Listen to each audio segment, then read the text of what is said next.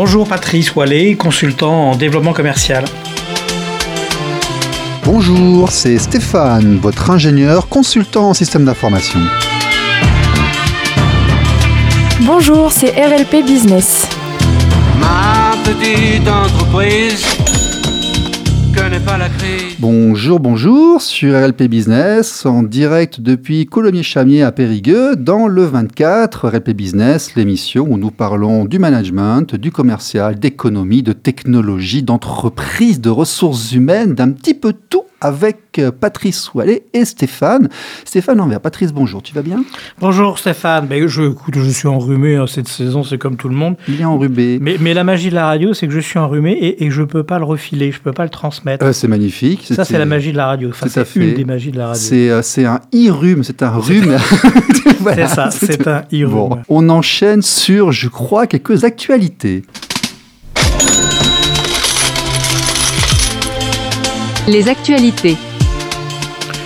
Alors, cette semaine, enfin plutôt aujourd'hui, j'ai voulu vous parler un petit peu d'une actualité dont on, entend rarement, on ne parle pas trop, un business qui est un peu à l'écart, un business qui ne fait pas la une des journaux, c'est le business du livre, hein, c'est le marché du livre. Et puis, ça méritait quand même qu'on se pose quelques minutes parce qu'on a quand même des voisins euh, tout proches, Angoulême, le Salon du Livre, c'était la sixième édition le mois dernier. Ça a fait, euh, bah, ça, ça a battu tous les scores, ça a fait euh, bah, un succès total, 200 000 spectateurs sur quelques jours, sans auteur, euh, Marc Lévy qui était le parrain de cette édition euh, 2023. On peut dire que le marché du livre est en pleine innovation, il se réinvente, il fait sa mue, cherche sa plus belle peau. On peut bien évidemment s'appuyer sur les sources un peu officielles de l'Association des éditeurs américains, de la Fédération internationale des éditeurs ou d'autres organismes de l'industrie. Ils sont tous unanimes, le euh, livre se euh, vend mieux, repart sur des chiffres intéressants, intéressants qui est bien évidemment qui intéressent les investisseurs, qui intéressent, j'ai envie de dire, toute une économie qui tourne autour. Alors il se transforme, hein, ce livre, il mue, il devient aussi digital, il y a aussi une bonne part de marché de livres qui se, qui se lisent, qui se consultent uniquement en digital. On a aussi le livre euh, audio qui prend de plus en plus de parts de marché. Donc c'est un marché qui est en train de se transformer. Il y a aussi l'auto-édition, on peut en parler, c'est un marché où chaque, j'ai envie de dire, écrivain va pouvoir aussi une nouvelle mode de financement, un nouveau style, un nouveau fonctionnement d'édition. On peut aussi parler des livres euh, étrangers qui se font de plus en plus traduire, une demande qui croît, des, libraires qui redeviennent ou tout du moins qui aimeraient redevenir indépendants, qui font euh, ah, quelque part un peu un pied de nez euh, au système d'aujourd'hui, mais ils y croient et ils ont peut-être raison d'y croire. Enfin, c'est tout un business qui est en train de renaître, qui est en train de repartir. Ça méritait quelques minutes d'actualité, surtout qu'aujourd'hui, aujourd'hui, pardon, c'est, je dirais, le thème de cette émission, RLP Business 102.3, parce qu'on va accueillir aujourd'hui, eh bien, ma foi, un auteur, et il va nous parler un peu plus de non seulement sa création, mais aussi de ses aspirations. Coucou, bonjour. Donc le livre n'est pas mort. Effectivement, on le trouve beaucoup sur Kindle aujourd'hui. La technologie permet de passer à l'écrit physique, à l'écrit digital, effectivement, au livre audio. Donc euh, les diverses technologies se croisent de manière intrinsèque. On l'a vu notamment avec le blog et les chroniques qu'on a lorsque on présente à la fois l'audio et le texte. Les traductions sont de plus en plus automatisées et ça reste quelque part une bonne nouvelle.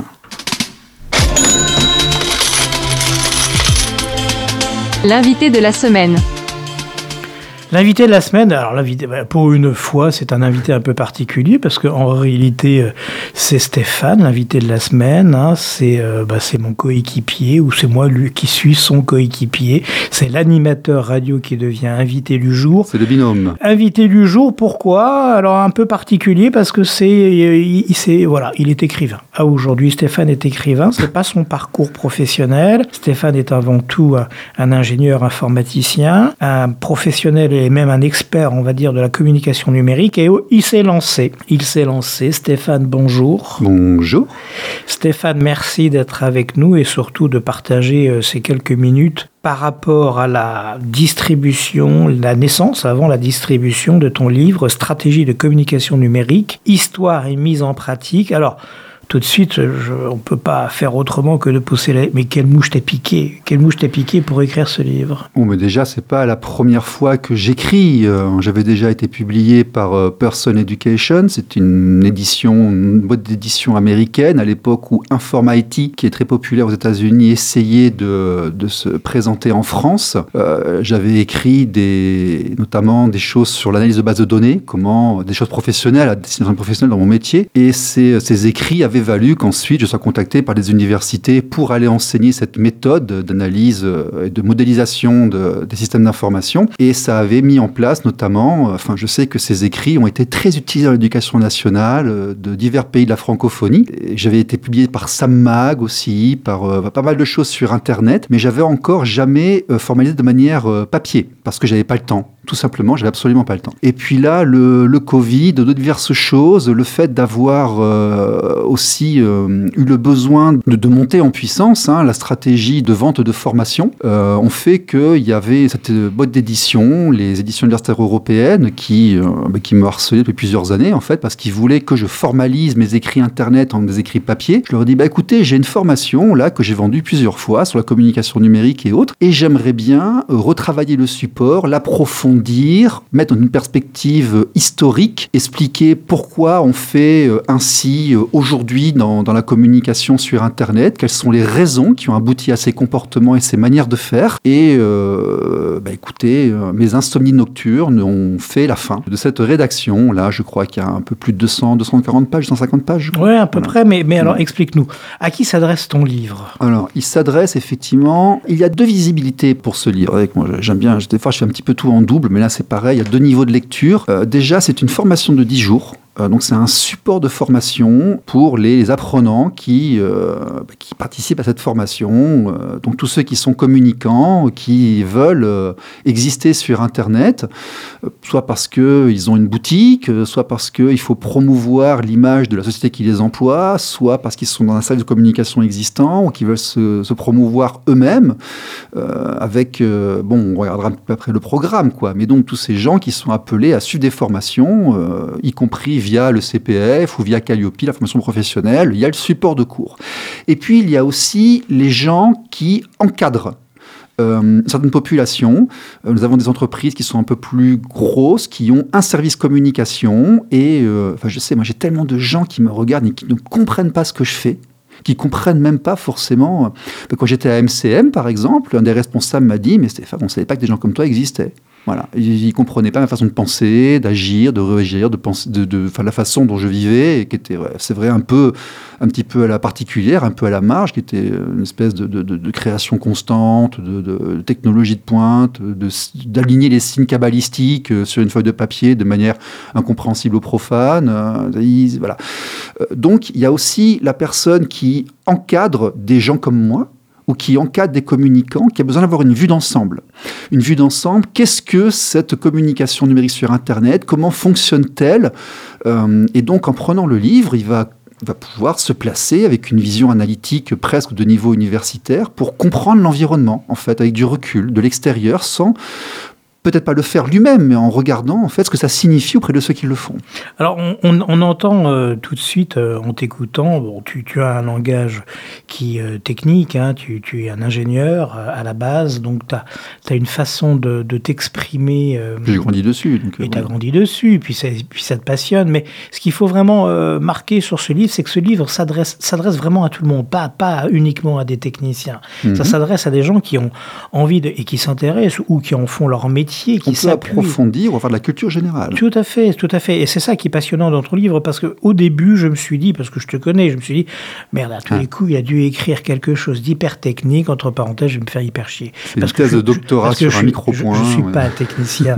Mais euh, j'ai commencé à lire, à lire, puis, puis, puis je, puis je m'y suis, j'ai glissé, je me suis mis à l'intérieur, et, et j'ai vraiment apprécié parce que c'est un livre, euh, je, on peut dire, d'histoire, l'histoire de la communication. Qui, vu, il y a une logique, il y a un déroulé. il y a tout un déroulé logique, mais c'est intéressant parce que même si la technique nous importe peu, il n'en est pas moins que c'est intéressant de savoir d'où elle vient, cette, cette communication, comment elle a muté, comment elle a grandi, comment Elle n'a elle pas s'est évolué tant que ça.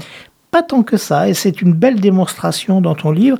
Explique-nous un, un petit peu quels sont les aspects dans les, de, de l'histoire de la communication que tu as pu choisir et mettre en avant dans ton ouvrage Les grandes lignes, les grandes lignes, bien oui, sûr. Oui, bon, après, je suis parti sur... Euh, j'ai fait un historique donc je me place dans l'histoire depuis l'invention de l'écriture, en passant par les diverses étapes qui ont amené à la conceptualisation de l'échange des informations. Il faut quand même pas oublier qu'en anglais, informatique, euh, ça se dit IT, Information Technology, c'est-à-dire la technologie de l'information.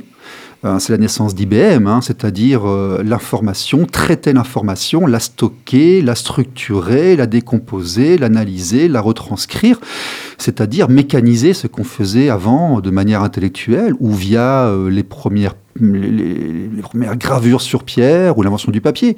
Un exemple intéressant, c'est Henri IV qui reçoit, euh, qui découvre le papier, les, nouveaux, nouveaux, euh, ce nouveau support, euh, qui rend tout de suite, on profite pour bah, faire des petits propagandes, des petits prospectus pour aller expliquer aux autres comme quoi il est vraiment génial, comme quoi ses idées sont super tout de suite, il s'approprie la communication. C'est euh, intéressant de voir la, la façon, euh, et puis le code des couleurs aussi, qui, euh, qui se place dans le Moyen Âge, et puis euh, notre inconscient dans le système occidental, qui dit que le positif est en haut à droite, qui fait... Il y a plein de choses, si vous voulez, qu'on détaillera éventuellement plus tard, une seconde édition, on ira mettre les liens universitaire, qui, parce que j'ai fait beaucoup d'affirmations comme ça, parce que j'ai eu la chance de bosser avec des gens qui connaissaient bien puis qui m'ont appris, parce que j'ai pas inventé ça, j'ai pas né avec. Hein. C'est parce que aussi j'ai travaillé avec des personnes qui étaient spécialistes dans leur domaine, donc j'ai essayé de m'instruire à leur contact. Euh, mais il y aura, je pense, dans les prochaines années, une édition évoluée avec les thèses universitaires, les liens techniques sur tel ou tel point pour les justifier, les approfondir si nécessaire. En t'écoutant, je, je, pense avoir trouvé pourquoi on n'arrive jamais à se comprendre lorsque l'on parle d'informatique. Parce que quand on parle d'informatique, on retient souvent le TIC, le TIC de technique. C'est-à-dire qu'on voit, on pense l'informatique, pour celui qui n'est pas informaticien, bien sûr, comme euh, la machine, quoi, comme la machine, le PC, les câbles, les prises, avec un langage que personne ne comprend, sauf un informaticien, bien évidemment. Et alors qu'en réalité, informatique et information, tu l'as dit, hein, c'est départ, l'information. Le départ de l'informatique, c'est ni plus ni moins qu'un outil de communication euh, qui a été inventé pour communiquer euh, de, de façon euh, peut pas si pas si différente que ça en réalité hein, par rapport aux autres techniques, enfin aux autres supports, mais plus rapide, plus puissant, mmh. plus plus performant. Euh, c'est peut-être là la confusion que l'on fait lorsque l'on parle d'informatique et qu'on et qu'on le cloisonne uniquement à de la boîte, à de la mécanique et, euh, et, non pas à, sa première essence intellectuelle qui est de dire ça sert à communiquer. Alors c'est l'arrivée du transistor qui a tout révolutionné parce qu'au départ on le voit dans l'espèce de, calendrier que j'essaie d'effectuer. Il y a l'arrivée du télégraphe, puis le téléphone, puis la radio, mais en même temps il y a les systèmes d'automatisation de calcul, la Pascaline, divers boîtes où on essaie d'automatiser des calculs.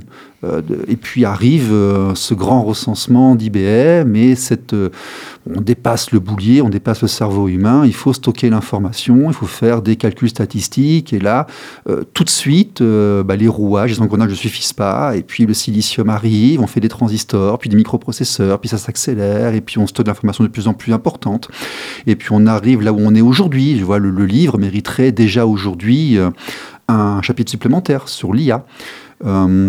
D'ailleurs, la formation évolue en temps réel parce que finalement, les techniques d'information n'évoluent pas tant que ça, mais la manière de les faire, elle, effectivement, suit notre temps et mérite qu'on s'adapte. Oui, parce que la, la, révolution numérique, on parle toujours de révolution numérique. Elle est, elle est permanente. Euh, qui est permanente. Hein. C'est un, un, sujet, c'est un domaine qui bouge et qui, et qui mute en permanence. Mais cette révolution numérique, en réalité, est-ce que c'est vraiment une révolution de communication?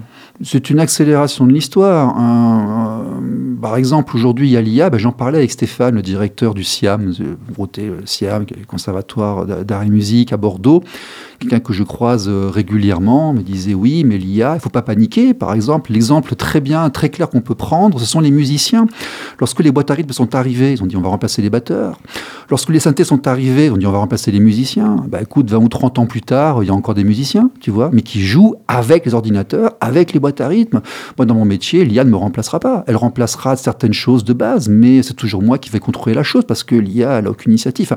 Je veux dire, la façon de communiquer aujourd'hui, oui, c'est vrai, aujourd'hui un collègue de travail chez moi, oui, j'automatise de, certaines de mes tâches, mais quelque part, est-ce que le, pas que j'ai fait euh, en, un ou deux ans, là, euh, est-il vraiment aussi éloigné de celui qu'avaient vécu ceux qui ont vu l'arrivée du papier, l'arrivée des premiers PC, l'arrivée des imprimantes, euh, l'arrivée euh, des imprimantes couleur, et puis lorsqu'on a fait les photos à la maison, et puis euh, on est toujours là en fait. Hein. Alors, euh, Stéphane, stratégie de communication numérique, c'est ton livre, Histoire et mise en pratique. Euh, comment on pourrait dire Il y a un défi parce que J'hésite toujours. C'est un livre, c'est une formation, c'est un support de formation. C'est, il, il, est, il est beaucoup de choses en même temps, hein, ton, ton, ton ouvrage, ta, cré... ta, création. Donc, euh, on peut très bien le lire euh, et c'est agréable de le lire. On apprend plein de choses. Il y a une suite, il y a un fil conducteur et on découvre que la communication d'hier et la communication d'aujourd'hui, bah, bien sûr, il y a des différences, mais pas tant que ça, pas tant que ça. Pourquoi? Parce que tout simplement, l'homme n'a pas tant évolué que ça. On le voit que la PNL et puis la T. Bien sûr. Qui font en fait une formalisation de ce qui a toujours existé. C'est juste ce qui que. Ce qui m'intéressait, c'est comment tu as réussi, euh, quel défi as-tu euh, surmonté, j'ai envie de dire, pour faire un livre formation d'ailleurs que tu peux vendre, et je crois que tu nous l'as dit, que tu vends en tant que formation, c'est le mm -hmm. support de cours, hein, j'ai envie de dire, ouais. quelque part, et en même temps, c'est un livre agréable à lire. Alors moi, je suis curieux, je dis, mais comment il arrive à faire ça? Es, Parce que tu es un peu magicien, tu es quoi là? Comment tu arrives à faire ça? À faire bah, À faire un livre et, oui. et, en même temps une formation. Enfin, parce qu'au départ, je pars de la formation, et puis euh, comme euh, j'aime bien faire de la pédagogie, de la vulgarisation, je me suis dit, je vais essayer de donner une autre, euh, de prendre de la hauteur et de l'élargir de, le rendre accessible un petit peu à tout le monde. Et puis, euh, parce qu'autrement, la formation, elle est abscon. Hein, utiliser un logiciel pour faire des images, utiliser un, qu'est-ce que le vectoriel, qu'est-ce que le bitmap, euh, comment monter un site web, comment vendre sur le net. Euh, et puis après, ce que j'ai retiré, euh, notamment ce que j'ai beaucoup appris en Asie du Sud-Est, parce que tout le monde y était à l'époque où j'y étais, les, plus grands, les plus grands as de la voyance, les plus grands as de, du marketing sur Internet, dropshipping et autres. Il y avait une effervescence, et puis ils montraient à l'américaine, hein, ils montrent leur réussite, ils montrent comment ils ont fait. Ici, quand tu arrives et tu dis j'ai réussi à faire ci ou ça, limite, c'est comme dans les salles de une salle de bingo, tu dis bingo, tu as 4000 personnes qui font Oh non Bon, à l'américaine, c'est un petit peu différent. Tu, tu dis que tu as réussi quelque chose, ils te disent Ouais, super, dis-nous comment tu as fait. Et puis, il y a un échange qui se fait comme ça. Euh, puis, en fait, tu as une logique principale qui consiste, en fait, à définir ta cible s'adresser à ta cible. Donc, la logique principale de la communication dans le temps, ça a toujours été de communiquer tout azimut. En communiquant tout azimut, tu vas arriver à toucher les personnes qui sont intéressés par toi, et puis tu vas les mettre dans un coin euh, de manière bien spécifique, et puis après tu vas leur tenir un discours qui spécifiquement leur est adressé à eux. Voilà, c'est ce qu'ils m'ont expliqué, c'est ce qu'ils m'ont dit. Il y a cette espèce de deux étapes, donc de deux niveaux de, de, langage et deux niveaux de communication. Et bien, c'était pareil à l'époque lorsque tu avais les affiches dans la rue, puis les gens venaient te voir, puis tu avais les, bons de réduction, les coupons, parce que c'était les tiens, c'était tes clients à toi. Donc, tu communiquais à la masse pour te faire tes clients. Ensuite, tu bossais avec tes clients. Et bien, aujourd'hui, sur le net, c'est pareil. Tu fais de la com pour aller au monde entier et tu te fais ta communauté avec ton blog et tes emails et ensuite, tu travailles ta communauté. Donc, quelque part, la façon de le faire a évolué, mais la logique générale est absolument la même. D'accord. Moi, moi, je reste bluffé sur, euh, sur cette, cet exercice que je trouve très difficile à faire et qui pourtant paraît si simple quand on lit ton livre, c'est que d'un côté c'est vraiment un livre qui se, qui se lit comme d'autres livres, euh, en tournant les pages, en prenant plaisir, en, en captant de l'information, en enrichissant ses connaissances.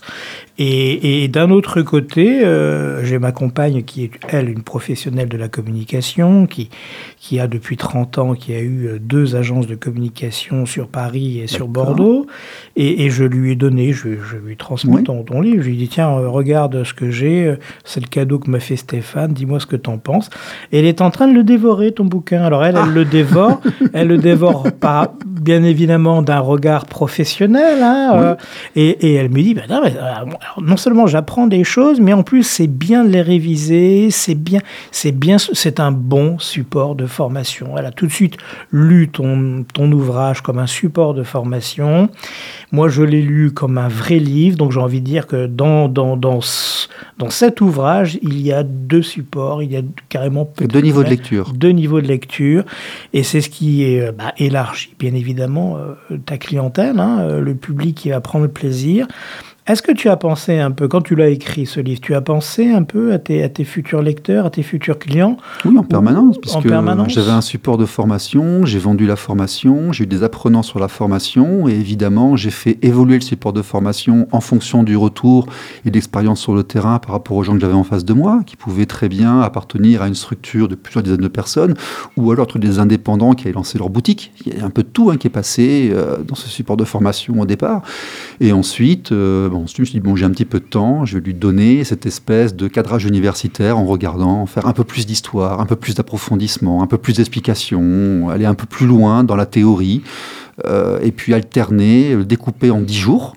Euh, 10 jours de programme, et puis en laissant le choix aux gens soit de suivre les 10 jours pour se former ou s'auto-former, soit de, de regarder de loin en disant Ah, d'accord, en fait, c'est comme ça qu'ils font les gens de ma société qui s'occupent de cette partie-là, de, qui font ce travail-là, c'est comme ça qu'ils travaillent. Voilà. Apprendre, apprendre à comprendre un métier, euh, même si on n'est pas intéressé pour l'exercer, ce métier, mais apprendre à comprendre euh, un service communication, un responsable de la communication, apprendre à aussi ce qu'est la communication quand on n'est absolument pas issu de ce milieu. hein. Euh, On peut être, comme tu l'as très bien dit, on peut être commerçant, on peut être et se dire bon ben j'ai besoin de communiquer, mais bon euh, j'ai besoin de communiquer, hormis d'ouvrir ma bouche, voilà, c'est pas trop mon métier quoi. Donc ça permet d'éclaircir, j'ai envie de dire, les bases de la communication, Ouais, les différents supports.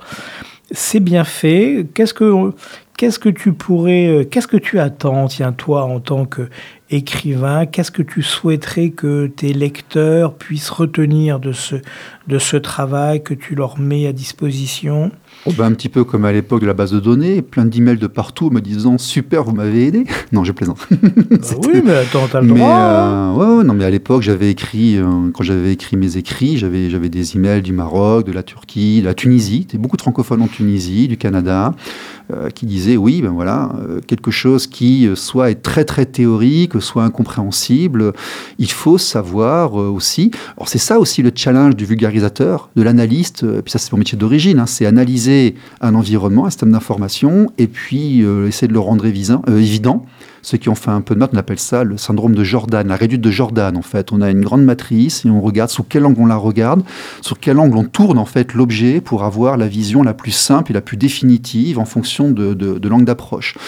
Euh, c'est réussir à expliquer de manière simple des choses qui peuvent être compliquées. Est-ce que tu penses que la, la diversité culturelle et géographique euh, va euh, prendre et va euh, absorber ton livre euh, de la même façon Hum, Je ne sais pas parce que euh, c'est très culturel. Par exemple, les couleurs dominantes chez nous, en Occident, euh, ne vont pas avoir la même signification, la même symbolique euh, qu'en Asie ou en Amérique du Sud.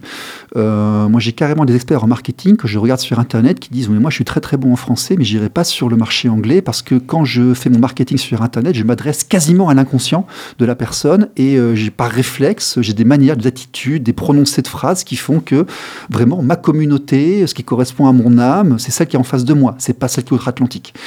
Euh, donc je ne sais pas, c'est peut-être euh, en même temps c'est généraliste, mais en même temps le vraiment le vrai vrai spécialiste de la communication, il est spécialisé sur son écosystème à lui, sur son environnement à lui.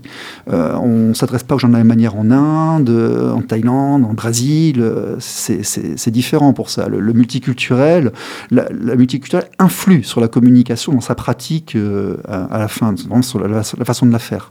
Tout à fait raison parce que je me suis euh, prêté à un exercice euh, il y a quelques mois de ça ou quelques années de ça qui était euh, bluffant. On était plusieurs personnes d'âges différents et surtout de cultures différentes et on nous demandait ce que nous retenions en regardant une image très rapidement, hein, euh, des images publicitaires, et, et c'était incroyable la lecture, les lectures différentes que nous que nous avions chacun en fonction bah, de nos origines, en fonction aussi de notre âge, qui correspondait aussi à, à, un type de lecture et de communication euh, particulière.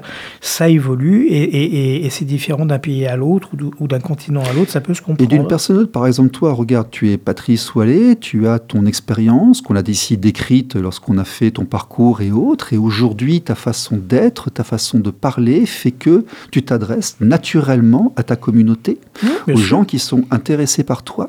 Donc, tu es devenu un spécialiste de ta communication à toi, parce que tu as derrière plusieurs dizaines d'années et d'histoires qui font que, ben, et d'ailleurs, de manière inconsciente, les gens qui cherchent ce type de signaux vont aller vers toi parce que ta communication, c'est vraiment spécifié par rapport à ce que tu fais. Mais en même temps, il faut pas oublier que l'écran de notre smartphone, avant, il a été grand, il a été rectangulaire, et puis qu'avant, il été carré, et puis qu'avant, il était papier, et puis que finalement, tout ce que tu vas faire de manière inconsciente et spécifique par rapport à toi et ton activité, elle se place aussi dans une méthodologie professionnelle de plusieurs centaines, plusieurs milliers d'années. Alors c'est là où on arrive à la question que je voulais te, que je voulais te poser. Hein. C'est on, vient de l'exprimer en fonction de nos cultures, en fonction de nos apprentissages, en fonction de nos écosystèmes.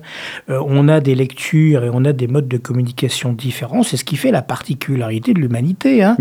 Et, et, et, là, on est en train euh, d'inventer, nous avons inventé, nous l'humain, nous avons inventé l'IA. Euh, cette IA qui, on aurait logiquement tendance à penser qu'elle va nous imposer sa façon de, réfléchir, entre guillemets, en tout cas son, son modèle sur lequel on l'a créé.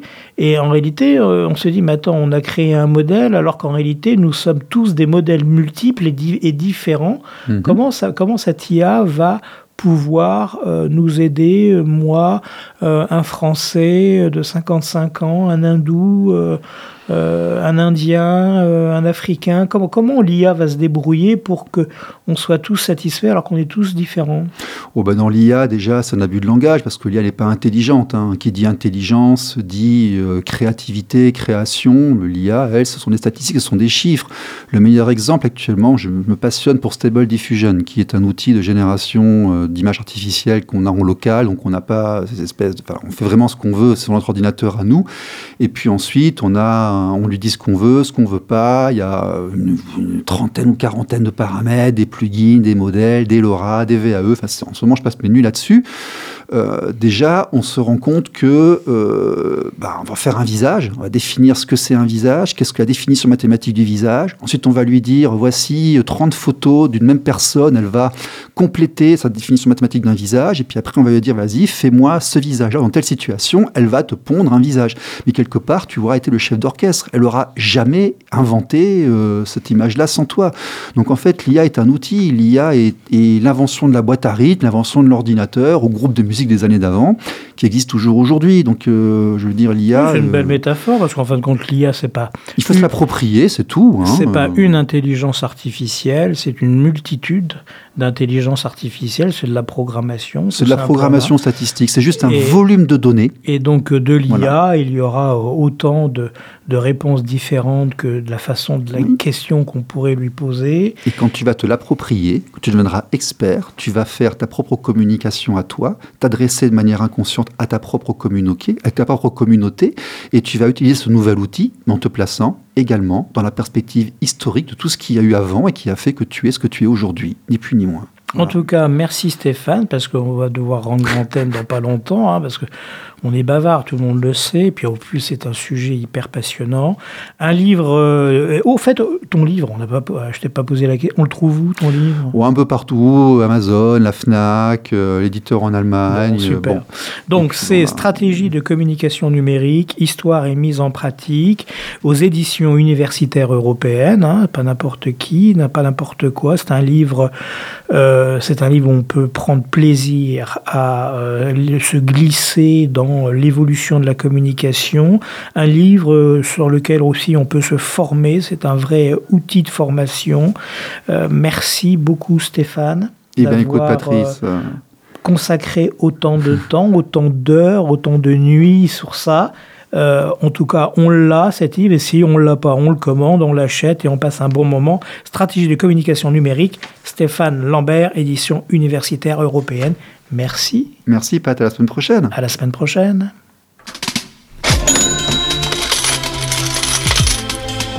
RLP Business. Ma petite entreprise connaît pas la crise. Épanouie, elle exhibe des trésors satinés, dorés à souhait.